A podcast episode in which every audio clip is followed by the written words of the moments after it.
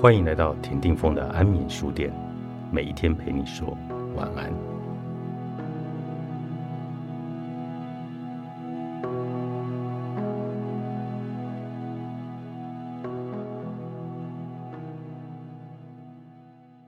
默默的让大家来理解自己内心渴望和愤怒的人是非常任性的，而不努力让别人认识自己，却埋怨没有人了解自己的人。也是非常任性的。我提过多次，我在这里谈论的并非精神病态型性格。虽然我借用了克雷奇莫的专有名词的和概念，但我并非在同一个层次论述这些概念。我论述的出发点一般是上班族、主妇、学生如何打理好人际关系，从思考精神病态型性格的敏感体质、旺盛特质的过程中。去检讨一般生活，我只是选择了从精神病态型性格的观点去探讨一般的生活。因此，我觉得敏感型性格指的应该就是无法努力让别人了解自己性格的人。总之，自认为是敏感型性格的人，请积极阐述自己内心的想法，让身边的人来了解你。请努力走出自己的壳，而且很重要一点是。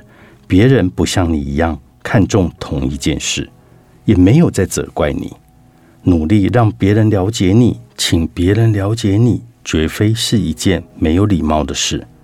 谨慎内向的人通常认为有这种要求是不礼貌的。默默的等待别人理解自己的敏感型性格者，只会把主导权交给了别人。明明是自己的事，却交由他人来主导。从沟通分析的角度来看，他们永远难以跳脱牺牲者的立场。为什么努力说明，让别人了解自己的个性、性格、想法是不礼貌的呢？你不是有礼貌，而是胆小。等待不会为你带来任何的改变。不要被动的来等待，必须用主动的心态去面对。若得不到别人的理解，他们会开始习惯别人的不理解，因此他们必须永远来承受煎熬。你所认为的高尚、礼貌、优雅，或许只是懦弱的化身。懦弱只是戴上高尚的面具出现。你或许认为默默等待别人的理解，比努力获得别人理解更有价值，但这是相当任性的想法。主动争取。比被动收获其实更有价值。在大人世界里，等待是得不到理解的。尤其敏感型性格的人，身边常常聚集利己主义者，哀怨自己得不到理解，就会觉得自己是一个悲剧的主角。这种想法只会慢慢让自己成为牺牲者。不懂主动争取得来之物的价值，那是因为自己在闹别扭。如果心态坦率，就能够懂得主动争取得来之物的价值。只要心态坦率，当你告诉别人希望你这么做，就能够懂得别人这么做的价值。敏感型性格的人常常忘了让别人理解自己内心的重要性。首先，最重要的就是不要寻求别人的理解。再者，我们也没有必要被一般世俗论理所束缚。敏感型性格的人，就是因为被伦理所绑架，所以才会生病。他们奋力与自己实际的情绪来搏斗，没有宣泄自己情绪的管道，永远处于一种紧张的情绪之中，所以感到疲惫。一般而言，自我克制对人类而言是非常重要的。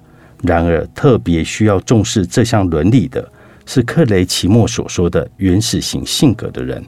因为他们缺乏情感的维持能力，冲动的人就属于原始型性格。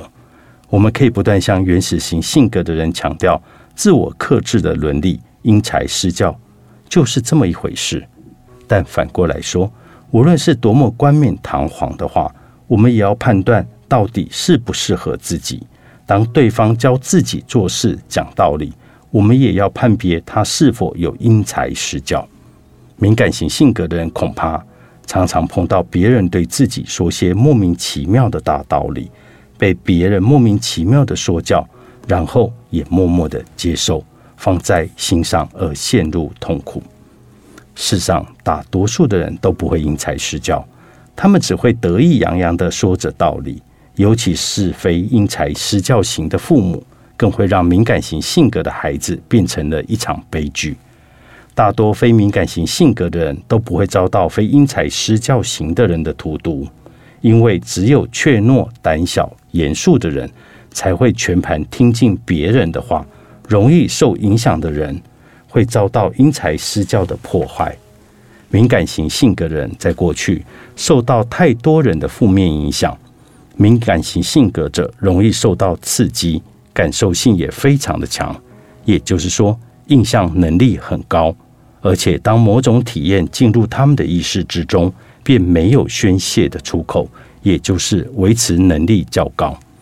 由于此种性格上的缺点，所以别人不经意的话就能够扰乱他们的人生，不仅使他们遭遇重大的失败，选择不适合自己的生存方式。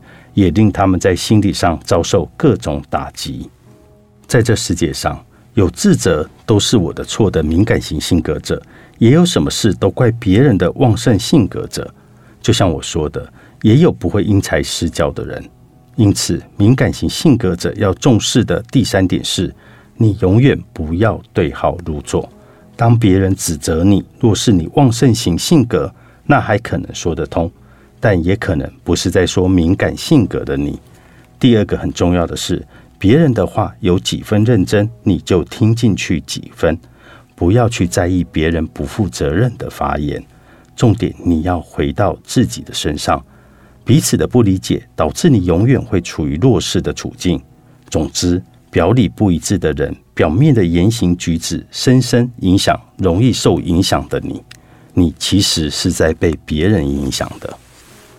别再假装当好人很快乐。作者：加藤第三，世贸出版。